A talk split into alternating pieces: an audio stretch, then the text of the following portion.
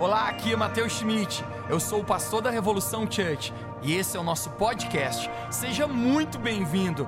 Eu espero que essa mensagem encoraje a sua vida e construa fé no seu coração. Aproveite a mensagem. Êxodo capítulo 21, Êxodo é o segundo livro da Bíblia, logo no início, Gênesis, Êxodo. Nós vamos ler o capítulo 21, do verso 1 ao 6. Diz assim: Eis as leis que proclamarás ao povo. Quando, quando comprares um escravo hebreu, seis anos ele lhe servirá. Contudo, no sétimo ano sairá livre, sem pagar nada pela liberdade. Se veio só, sozinho sairá. Todavia, se chegou casado, com ele sairá igualmente a sua esposa. Se seu senhor lhe der mulher, e esta lhe der luz, filhos e filhas, a mulher e seus filhos serão do Senhor, e ele sairá sozinho. Mas se o escravo argumentar, eu amo o meu Senhor, você pode repetir comigo, eu amo o meu Senhor. A minha mulher e meus filhos não desejo, desejo ficar livre, o seu Senhor o fará aproximar-se de Deus e o fará encostar-se à porta das ombreiras e lhe furará a orelha com uma sovela e ele se tornará seu escravo para sempre. E ele se tornará seu escravo para sempre. O tema da minha mensagem é fure a minha orelha. Fure a minha orelha. Você pode fechar seus olhos e orar mais uma vez comigo? Querido Jesus, eu quero te agradecer por cada pessoa que está aqui. Deus, eu quero te pedir que os próximos instantes agora o Senhor possa falar ao nosso coração. Obrigado, Jesus, por a gente estar na sua casa. Obrigado, Jesus, por a gente estar com alegria, com vida, com saúde, com roupas. Estamos aquecidos aqui. Obrigado, Jesus, pela oportunidade que nós temos, sermos chamados filhos e filhas de Deus. Nós pedimos que hoje a tua palavra edifique a nossa vida e possa realmente despertar, nos inspirar, tudo aquilo que o Senhor tem no teu coração para nós, possa acontecer. Em nome de Jesus. Amém. Diga para alguém perto de você, diga, fure a minha orelha. Eu comecei quase a rir quando você já vai entender por que o título dessa mensagem, mas quando eu dei o título eu, eu relembrei algo, né? Por isso que não sei se você notou, eu dei o título e comecei a rir, né? Alguma vez já te deu um ataque de riso no momento que você não podia rir, né? Quase foi eu agora, gente, né? Mas eu concentrei, contei até 10 e não ri, né? Mas eu ri porque eu lembrei quando eu era adolescente, um dia eu cheguei para meu pai e falei assim: pai, eu vou colocar um brinco na orelha. O que, que o senhor acha? Né? E ele olhou para mim assim: acho legal. Deu sério? Ele sim. Só que se você chegar com um brinco na orelha, a tua orelha vai cair fora da tua cabeça. Né? Você vai perder essa, essa orelha no tapa. E deu assim, mas sério, pai, você falou que era legal. Por isso eu comecei a rir. Mas não é sobre uma orelha, na, sobre isso naturalmente que eu vou falar hoje, gente. Mas eu creio que Deus ele quer levar a gente a um lugar. Uma coisa que nós falamos muito é sobre o amor que Deus tem por nós. É ou não é? Nós falamos muito sobre isso, gente. Duas semanas atrás a gente falou a respeito de o amor de Deus como um pai na nossa vida. Deus nos ama tanto. A palavra de Deus fala que Deus nos amou de tal maneira, essa tal maneira aí, se conhece esse verso na Bíblia, talvez o mais famoso, mas a gente nunca vai conseguir exatamente saber o que é essa tal maneira. Eu e você, no nosso amor lógico humano, a gente não vai conseguir nunca descobrir o tanto que realmente Deus nos ama. Se você é pai ou se você é mãe, alguns dizem que a maior proximidade do amor que Deus sente por nós é quando você se torna pai ou mãe. Você olha aquela, aquela criancinha e a mulher, em toda a sua dor de parto, diz que a recompensa dela é quando ela vê a criança pela primeira vez. Mães aqui? E o pai, gente, quando ele vê pela primeira vez, ele sempre diz: É a minha cara, né? É igualzinho a mim. E naquele momento, gente, nasce um amor inexplicável que você não sabe de onde vem. Você simplesmente passa a amar essa, esse seu filho, essa sua filha, essa aquela criancinha, mais do que você mesmo. Alguns dizem que isso aqui é o maior sentimento, mais próximo de entender o amor que Deus tem por nós. Mas se eu dissesse para você que o amor que Deus tem por nós vai muito além do que Ainda isso que a gente consegue entender.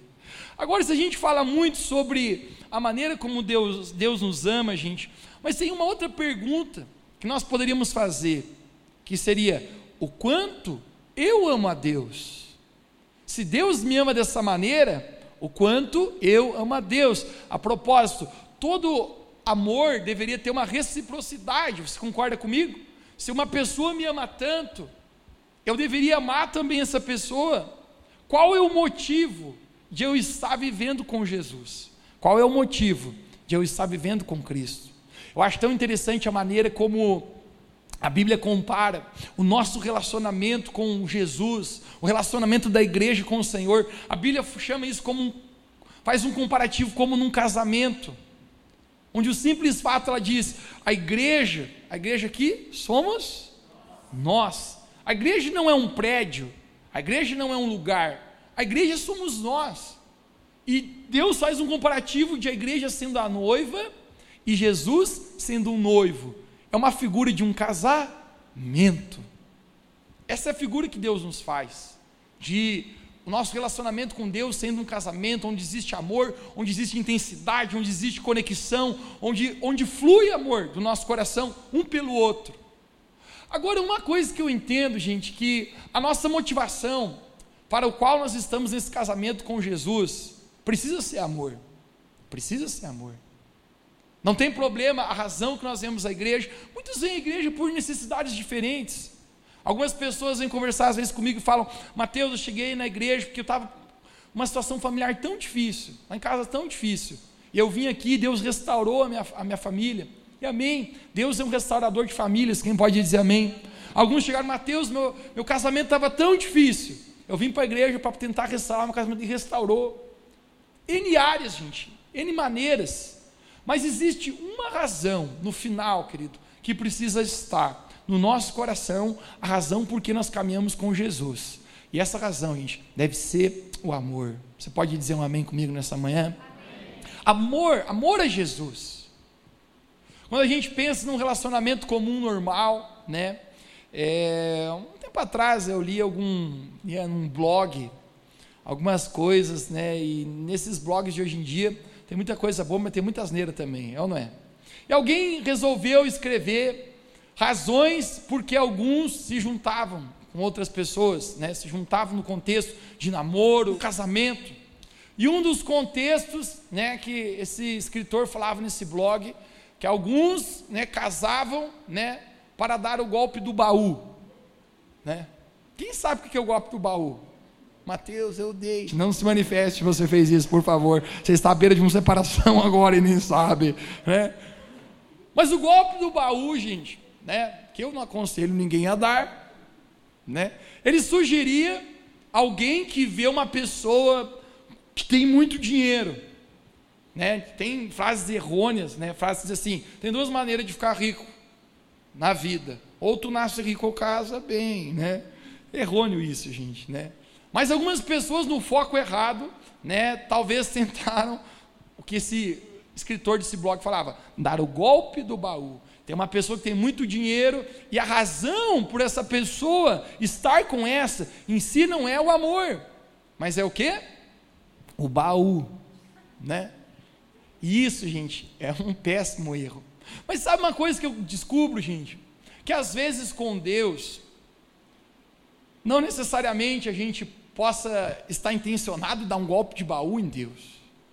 Mas eu acho que muitas vezes a nossa motivação, pelo qual a gente caminha realmente com o Senhor, precisa ser transformada, e a razão verdadeira precisa ser amor a Jesus.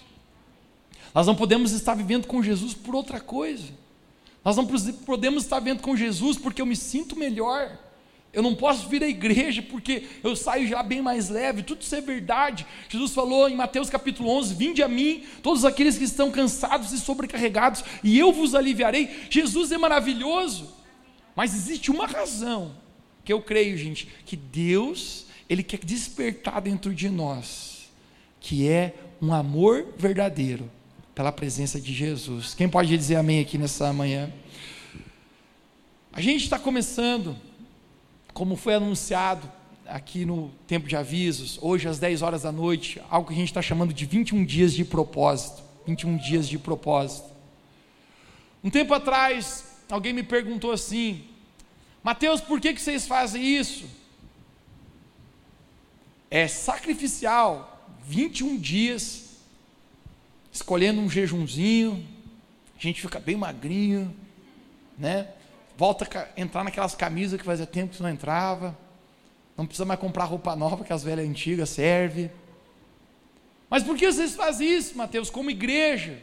São poucas igrejas que fazem isso, hoje no século 21. Deus mandou vocês fazerem isso.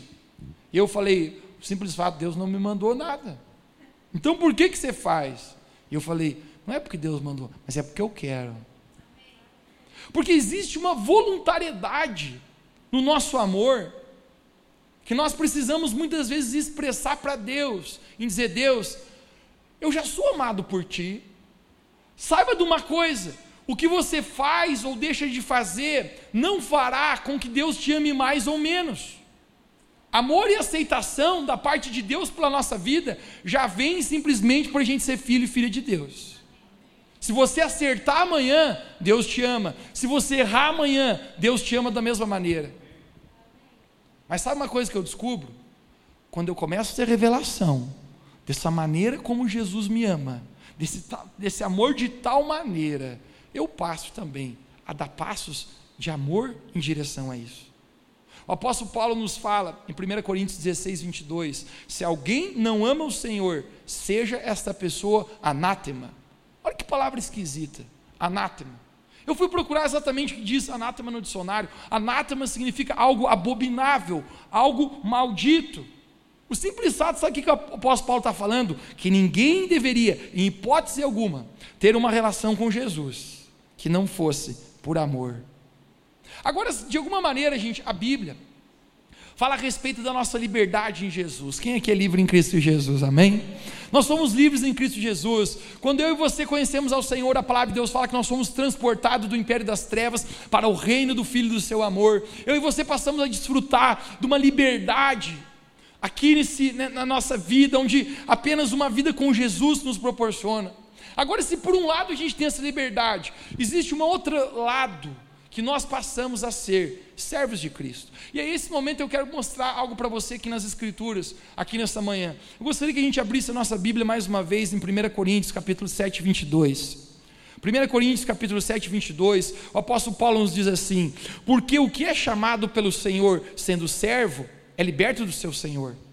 E da mesma maneira, também o que é chamado sendo livre, servo é de Cristo. Você pode repetir comigo? Servo é de Cristo. Eu quero ler também Lucas capítulo 17, 10. Lucas capítulo 17, 10 diz assim: Assim também vós, quando fizerdes tudo o que vos for mandado, dizei: somos servos inúteis, fizemos somente o que deveríamos fazer. Somos servos inúteis, fizemos somente o que deveríamos fazer. Olha para mim novamente aqui. Quando o apóstolo Paulo nos fala isso, ele diz: se alguém foi chamado livre, você se torna um servo de Cristo. Se antes eu vivia longe do Senhor, a Bíblia fala que nós éramos escravos do pecado, nós éramos escravos desse mundo, cada um escravo dos seus próprios desejos malignos. Mas uma vez que eu aceitei Jesus na minha vida, acontece algo comigo, eu me torno livre. Eu me torno livre para viver uma vida abundante com o Senhor. Mas agora, se eu já não mais sou escravo dessas coisas, a Bíblia fala que nós passamos a ser um servo de Deus. Existe aqui servos e servas de Deus, do Deus Altíssimo. Nós nos tornamos servos de Deus. Agora, em outro momento, Jesus fala: se o servo lhe faz apenas aquilo que lhe é mandado, ele é apenas um servo inútil.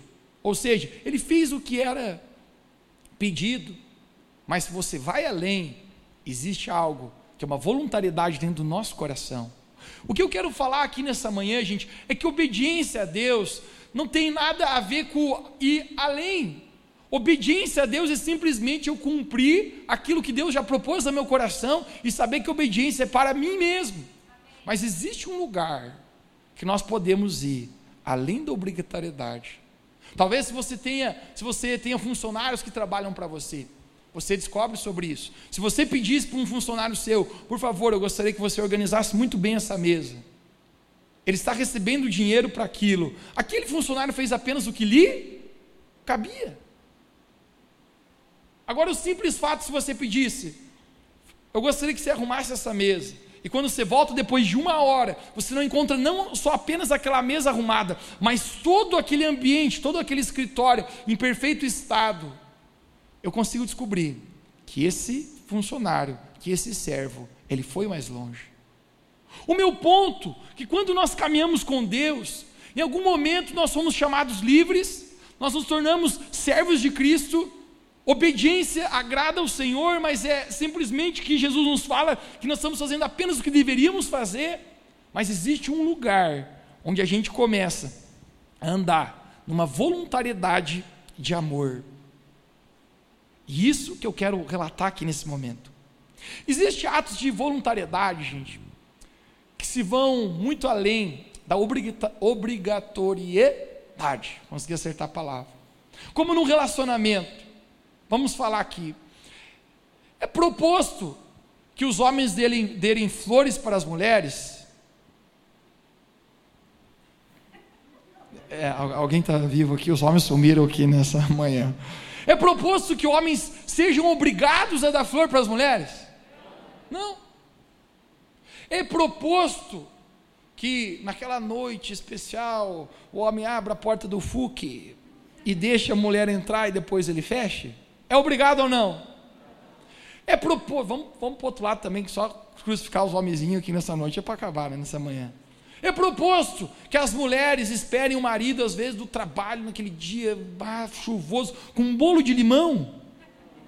Não. Se alguma mulher não estiver esperando o marido com um bolo de limão, ela será crucificada? Não. É proposto que as mulheres no domingo meio-dia tenham uma lasanha em casa? Sim, estou brincando.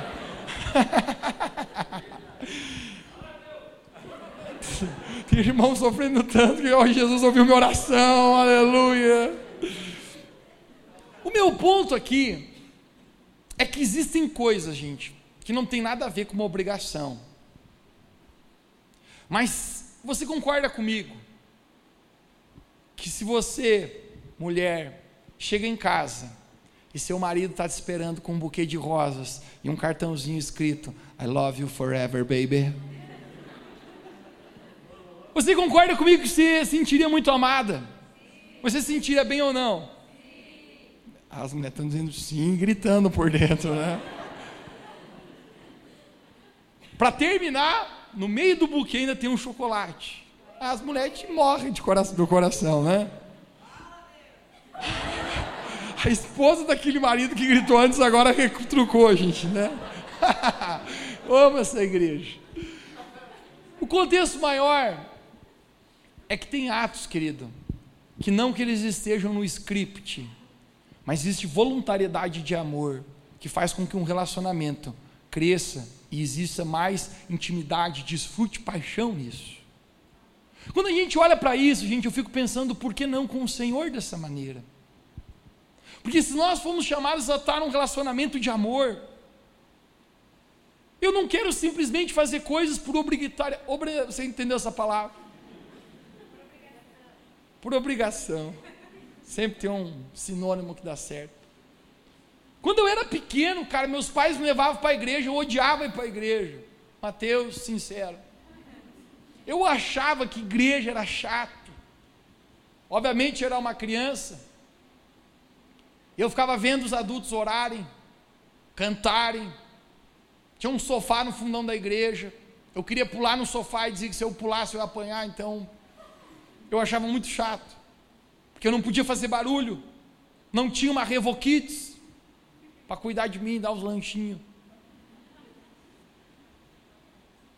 E muito tempo, gente, eu fiz de maneira obrigada. Chegou um dia que eu falei para o pai, pai, domingo que vem eu não vou na igreja. Ele falou, é? Por quê? Eu falei, ah, não, acho que vou ficar em casa. Ele falou, não tem problema. Ele colocava a mão aqui na cintura, na cinta, que eu não, estava pensando em me arrumar agora, já ficar pronto para não perder a hora, o horário. Algumas coisas, gente, por obrigatória, obrigação. Eu fazia. Chegou um momento que eu comecei a descobrir prazer. Quando Jesus se revela para nós, quando a paixão de Deus brota no nosso coração, existe algo, querido, que, que vira dentro de nós. Quando a gente nasce de novo, a palavra de Deus fala, querido, que quando a gente nasce de novo, existe algo que acontece conosco, o nosso espírito se torna vivo, e agora aquele desinteresse que eu tinha por coisas espirituais passa a se tornar o maior interesse da minha vida. Eu tenho paixão em ler a minha Bíblia, eu tenho paixão em conhecer a Jesus, simplesmente porque agora existe um apetite espiritual que meu espírito foi vivificado com o Senhor. A voluntariedade do meu coração em amar a Jesus, gente, é aquilo que eu creio que o Espírito Santo quer gerar dentro de nós. Quando alguém se aproxima de Jesus, ele diz: Bom mestre, o que eu preciso fazer? Jesus resume todo o Velho Testamento em duas coisas: amarás o teu próximo como a ti mesmo. E a segunda coisa, isso aqui é incrível. Jesus fala: você vai amar Deus de toda a tua força, de toda a tua alma, de todo o teu coração e todo o teu entendimento. Essa segunda que eu falei, quando Jesus fala, você amará a Deus de todo o teu coração. Algumas versões fala sentimento.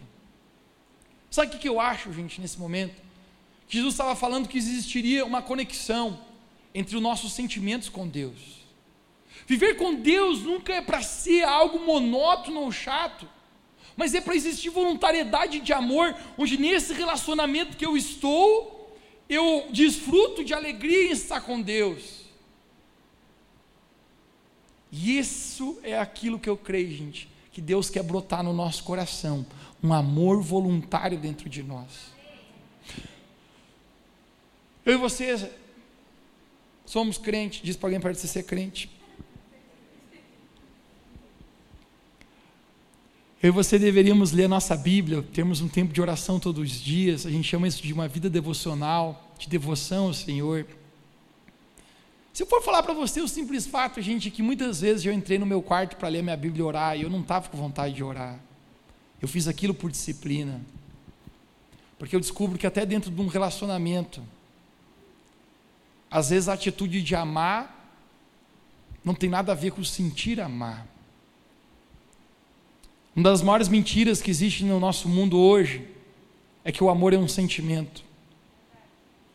Isso tem destruído relacionamentos e separado muitos casais. Em achar que quando eu não sinto fazer algo, eu não deveria fazer algo. Cara, uma coisa que eu descobri na minha vida é que às vezes o momento que eu menos sinto fazer algo é o momento que eu mais preciso fazer aquilo. Às vezes nós condicionamos relacionamentos e o relacionamento com Deus, reduzimos isso ao momento que eu sinto, então eu deveria fazer.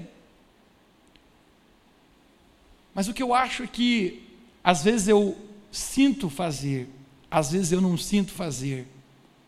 Mas independentemente dos dias que eu estou fazendo isso por disciplina, Deus ele quer algo mais de nós. Deus ele quer que exista prazer na nossa relação com o Senhor. impregnaram uma mentira dentro de nossa vida. Que coisas de Deus, coisas de igreja é algo chato, é algo ruim, é algo careta. Enquanto não existe algo mais extasiante do que estar na presença de Deus.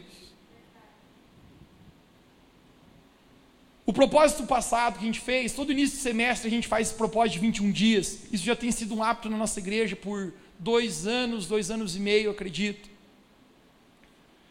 Eu recordo que alguns períodos de sala de oração, mas teve um, inclusive, que isso me marcou. Nós estávamos lá buscando a Deus, das 22 às 23 horas era esse período. A presença de Deus começou a se manifestar de maneira tão intensa naquele ambiente que a gente estava. Eu não sei explicar exatamente como isso funciona, mas algumas vezes na minha vida isso aconteceu. O ar ficou massivo. Eu não, eu não sei explicar exatamente a sensação, mas o ar fica denso. Existe uma manifestação da glória de Deus tão forte, gente, que parece que o tempo, o relógio, o cronos que eu e você vivemos, parece que ele se perde. E aquele período que era para ser das 22 às 23 horas, normalmente as pessoas estão ali, ai Jesus, já deu 20, nossa, ainda falta 40. Daí você ora um minuto, ah, acho que já orei 10, vou lá, orei 3 ainda, ai Jesus. Aquele momento que era para ser contado, parece que ele se perde no, no tempo de Deus. E quando a gente olha, já é 11h15, ninguém quer ir embora, aquela presença de Deus maravilhosa, o povo diz não pode ser que já é 11h15, vamos continuar? Eu falei, mas vamos mais um pouco, senão também os vizinhos perecem. O meu fato em questão, querido, é que se a gente está vivendo com Deus, a gente vai chegar a um lugar, querido, onde a presença de Deus se torna o nosso prazer. Um grande erro é a gente viver com o Senhor apenas por, por um mandamento. Eu sei que a vida com Deus é por fé, gente. A Bíblia fala: o justo viverá por fé. Tem momentos que eu não estou enganjado nisso. Mas deixe-me falar para você: dentro de um relacionamento, eu devo fazer de tudo para que o meu coração se enganje em amor, em paixão, em sentimento por aquela pessoa. Com Deus não é diferente. Deus espera que o nosso amor seja quente pelo Senhor. Deus espera que eu e você sonhamos com o Senhor. Deus espera que a gente esteja uma relação íntima e apaixonada. Algo que eu descobri, que pessoas apaixonadas, elas têm um mundo próprio para elas. Eu recordo uma viagem que eu fiz muito tempo atrás e nem ter muito tempo atrás, é, acho que uns 3, 4 anos atrás, eu tinha uns 17 anos de idade. A gente parou num, num mirante, é mirante? Tem uma visão bonita. Era um parque. E eu observei dois casais bem idosos. Ele, ele era bem, eles eram bem, tipo assim, quase 80 anos pela perspectiva que eu consegui analisar. E quando eles chegaram no mirante, o senhorzinho pegou a, senhor, a senhorinha e começou a dar larcar um beijão na boca. Eles olhavam a visão assim. Eu falei, rapaz, ele está ganhando de nós, pesado. Falei, esse cara aí, esse cara suga nós tudo. Ele olhava para aquela mulher dele com uma paixão, cara. Eu me aproximei dele e falei assim, em inglês, falei ainda. You are really cute. Vocês são muito bonitinhos, cuti-cuti. Ele muito obrigado. Falei, vocês são um casal muito bonito, parabéns. O simples fato, gente, é que existia uma intensidade de paixão no coração dos dois, mesmo com muito tempo. O nosso relacionamento com Deus não poderia jamais esfriar. A gente leu uma história agora, falando a respeito da escravidão. Aquela época era normal praticar a escravidão, a gente está falando do livro de Êxodo, cara, a gente está falando do início da civilização humana. A Bíblia fala que existiam algumas regras sobre isso, onde o próprio Deus começa a falar: se você, se ele entrar como escravo depois de seis anos de servindo o Senhor, ele vai sair livre. Se ele der filhos, as, os filhos e a esposa ficam para o patrão, que o patrão lhe deu a esposa. Agora, está falando sobre regulamentações, gente. É um contexto. Mas de repente muda alguma coisa. A regulamentação é: se aquele escravo ele disser, eu amo o meu senhor, e já deu seis anos, eu poderia sair livre aqui, mas eu amo o meu senhor, eu não sou mais obrigado a estar com ele mas eu amo o meu Senhor e eu quero ficar para sempre com Ele.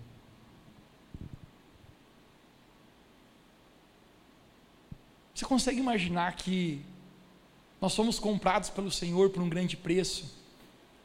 A palavra de Deus fala que Jesus, ao morrer na cruz, Ele comprou a nossa vida. Mas Deus nunca obrigou com que eu e você sejamos servos dEle. Deus nos deu livre-arbítrio. Deus não fala para mim, Mateus, você vai ser meu escravo, você vai ser meu servo e você simplesmente vai me obedecer. Deus nunca fez isso comigo. Deus nunca fez isso com você. Mas sabe o que eu descubro? Que existe um nível de amor no relacionamento onde eu posso dizer: Tu me fez livre, Mas eu quero ser um escravo por amor. Eu não estou vivendo por obrigação. Eu, já, eu sou livre já. Mas Deus já passou os meus seis anos que eu precisaria de servir. Quem consegue entender o que eu estou falando? Mas eu decido ser um escravo por amor, porque eu sei quem tu é, Deus. Naquele momento a Bíblia fala que o regulamento era que pegaria aquele escravo e furaria a orelha dele. Furaria a orelha dele. Provavelmente botaria um alagardô, estou brincando. Quando furava a orelha dele, provavelmente botava um brinco. Aquele era o sinal que aquele ali não era um escravo por obrigação, mas ele era um escravo por amor. Sabe o que eu quero sugerir para você, gente? A gente nunca deve viver com Deus por obrigação, mas a gente deve ter amor pelo Senhor na nossa vida. Um amor que flui voluntariamente do, de mim, de dentro de você. O nível esperado de amor é, é mais ou menos algo que Jesus nos fala no livro de Mateus, capítulo 13, onde Deus fala algo muito interessante. Jesus ele fala: o reino de Deus é semelhante a um homem que ele encontra um tesouro no campo. E ele vai lá, ele vende tudo o que ele tem, a fim de. Por causa a alegria dele está naquele tesouro. O reino de Deus, gente, eu e você encontramos Jesus, esse é o nosso maior tesouro hoje. Tudo, tudo ficou para trás em comparação ao, ao conhecimento de Deus. O apóstolo Paulo fala no livro de Filipenses capítulo 3: todas as coisas me tornaram perda, comparado à superioridade de conhecer Jesus. Sabe por quê, cara? Porque quem já pisou nos santos dos santos em outro lugar não sabe mais viver. Quando você descobriu o prazer que está na presença de Deus, o pecado oferece um prazer para você. O pecado oferece um prazer momentâneo que depois machucará a sua vida, que fará o seu relacionamento com Deus se quebrar, fará você perder a sua identidade, quem você foi criado para ser em Deus. Mas deixe-me falar algo para você: existe um prazer, que é o prazer de conhecer a Jesus, a santidade de Deus, quem Deus é, a nossa identidade como filhos e filhas, que não pode ser comparado a mais nada, nada nesse mundo se torna mais importante que isso. Tentam mentir para nós. Que o relacionamento com Deus é algo pacato e algo apenas chato. Ontem eu falava na escola de crescimento, uma vez eu vi uma charge onde estava como se fosse o céu, e aí estava Deus assim no céu, um monte de gente assim com uns coisinhas em cima e, e todo mundo orando no céu, todo mundo orando assim, com a mãozinha junta. E aí tinha outra, outro lado da figura na charge, tinha o inferno. Aí estava o capeta assim, sentado num deck, e tomando cerveja, fazendo churrasco. A galera, é isso aí. E o outro cara pensando, não, eu não quero ir para o céu então. Eu quero lá fazer um churrasquinho, tomar geladinha. O céu ficar orando. Cara, mentira que tentaram falar para você. Nosso Deus, gente, é um é o Deus que criou toda toda euforia, toda toda alegria. Deus é tão incrível, Deus criou o universo, cara. A Bíblia fala que Deus é um Deus de festa. A Bíblia, eu tenho uma teoria comigo, cara. O céu vive em festa. A Bíblia fala que todos os dias que um pecador se arrepende e confessa Jesus como Senhor e Salvador, acontece uma festa no céu. Sabe qual é o meu ponto aqui? Eu acho que todo dia tem uma rave gospel no céu.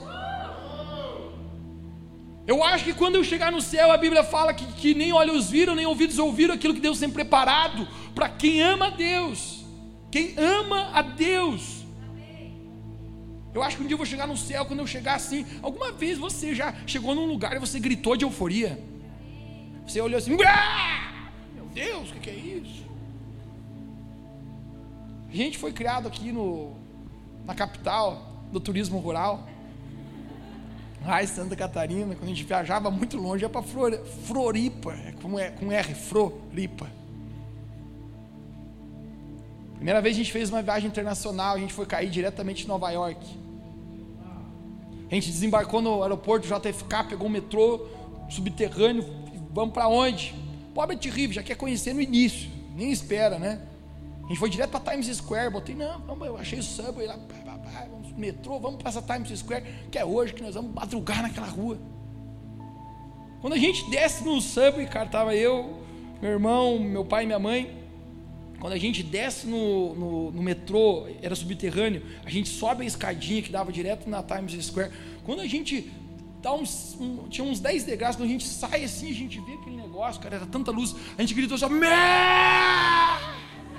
meu, tanque não vale nada. Ah, mano, aí subiu uma euforia na galera, assim, onde é que nós vamos, onde é que nós vamos, é nóis, gritou, todo mundo é uma euforia, todo mundo, cara.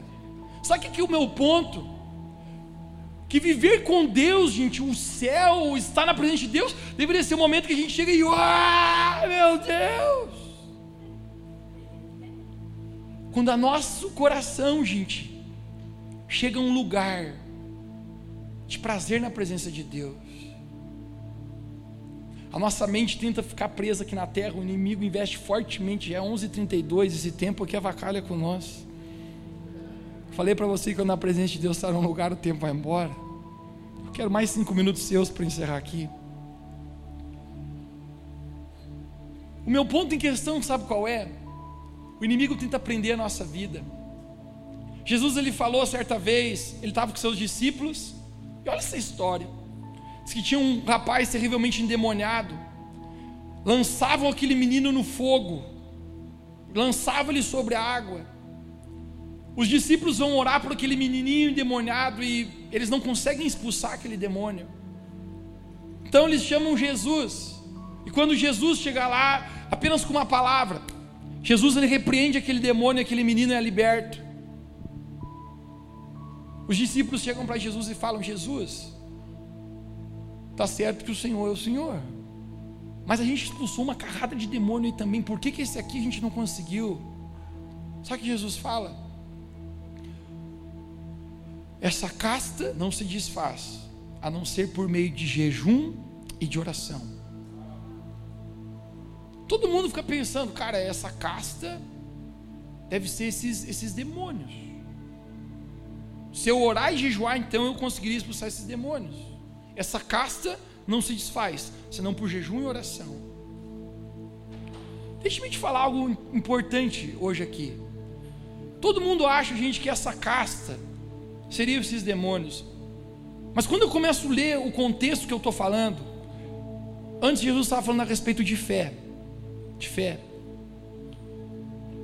Quando Jesus fala essa casta não se desfaz a não ser por meio de jejum e oração, Jesus estava dizendo: existe uma incredulidade dentro de nós, existem coisas que tentam segurar a nossa vida, que se a gente não entrar num lugar de jejum, num lugar de oração, essas coisas não nos deixa. É mais ou menos como algo assim. Por favor, meu grande personal.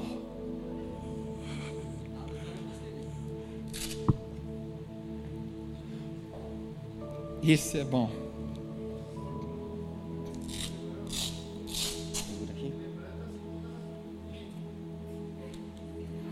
Essa semana o Rodrigo comprou esse negócio aqui para nós fazer um. A gente faz um personal toda semana. E eu estava correndo com isso aqui segunda-feira, essa segunda, e Deus falou comigo, Mateus. Muitos cristãos estão desse jeito, eu como? Correndo, perdendo peso, que ganharam. E ele falou: não. O simples fato que esse, esse coisa que ele comprou, gente, é algo mais ou menos assim, ó. Você dá uma volta e você tenta correr, cara.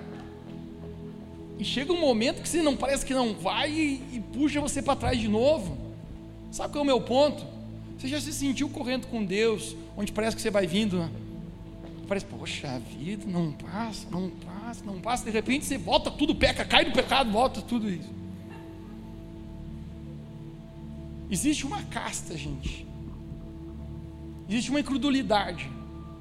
Existem coisas na nossa vida que elas não vão embora do nada. Se eu e você não entrarmos num lugar de jejum e de oração, gente, Isso aqui não nos deixa avançar com Deus. O nosso relacionamento com o Senhor não cresce. E a gente volta para o mesmo lugar onde a gente estava. Mateus, por que, que nós vamos entrar nesse propósito de 21 dias hoje à noite? E esse é o momento, gente, eu quero convocar a nossa igreja agora. Eu não sei quanto a você, gente, mas eu não vou deixar com que a minha vida com Deus seja isso aqui, ó. Que eu passe um ano e eu não avanço, eu passo dois anos, eu passo três anos, parece que eu volto para trás de novo. Se essa casta, essa incredulidade, esse pecado, essas coisas que eu luto, que eu sei que atrapalham o meu relacionamento com Deus, só se desfaz com jejum e oração, com intensidade. Eu quero entrar num lugar onde eu digo: Isso aqui está me impedindo, está me impedindo, mas eu vou entrar num lugar de jejum e oração, onde isso vai romper e eu vou poder correr com o Senhor livremente. Eu vou poder correr com o Senhor livremente. Eu vou poder amar Deus livremente na minha vida. É além do da obrigação. Mas é um lugar que eu, eu, eu declaro, Deus, eu vou entrar nele. Eu vou entrar nesse lugar de amor. Fica de pé comigo onde você está. Quem entende o que Deus está falando conosco hoje? Eu, eu, eu, quero apenas inspirar você hoje, que hoje brote amor no teu coração por Jesus. Hoje às 22 horas nós vamos estar iniciando esse propósito, gente. Teremos quatro períodos de sala de oração todos os dias. Vamos escolher um jejum no seu melhor, querido. Não, você não precisa dar além do seu melhor, mas sabe que eu creio que cada um dará o seu melhor em buscar Deus com intensidade. Eu creio que essa casta, às vezes, que nos prende, vai romper do nosso coração. Eu quero um dia chegar no céu, gente olhar nos olhos de Jesus e dizer: Jesus, eu não, não fiz por obrigação, eu te amo de verdade, Jesus. Eu estou na tua presença porque eu te amo, Senhor. Eu apenas sinto, gente, que hoje o Espírito Santo, aqui nesse lugar, ele vai derramar amor na nossa vida pela presença de Deus, amém? Você pode abrir suas mãos, fechar os seus olhos onde você está. Eu quero apenas orar contigo antes de encerrar. Pai, em nome de Jesus, eu quero orar agora pelo poder do Teu Espírito Santo. Senhor Jesus, e eu oro que seja cheio o coração de cada um agora de amor. Tua palavra fala que o teu amor é derramado em nosso coração pelo Espírito Santo. Pai, hoje eu oro que o Senhor encha os nossos corações de amor, Jesus. Pai, nós não queremos, Pai, viver uma vida, Pai, apenas, Pai, é, por obrigação, mas nós queremos que no nosso coração exista amor voluntário pelo Senhor. Nós queremos ser aqueles escravos por amor, não por obrigação. Nós não viemos, vivemos contigo porque precisamos. Nós não viemos à igreja porque vai pegar mal se não formos. Nós viemos à igreja porque nós te amamos. Nós lemos a nossa Bíblia porque nós queremos te conhecer. Nós oramos, Pai, porque é um prazer estar contigo. Pai, hoje eu oro que o Senhor desperte amor no nosso coração por Ti. Cada pessoa que está aqui nesse lugar, eu oro, Deus, que entre num lugar novo de um relacionamento vivo. Nós quebramos o poder da religiosidade, nós quebramos o poder da rotina, e nós declaramos que haja vida no relacionamento com o Senhor, Pai. Pai, eu quero orar por cada pessoa agora, que seja cheio o coração de amor, que seja cheio o coração de paixão. Se você recebe essa palavra, você pode dizer amém bem alto nessa manhã. Amém, gente. Que Deus abençoe muito sua vida.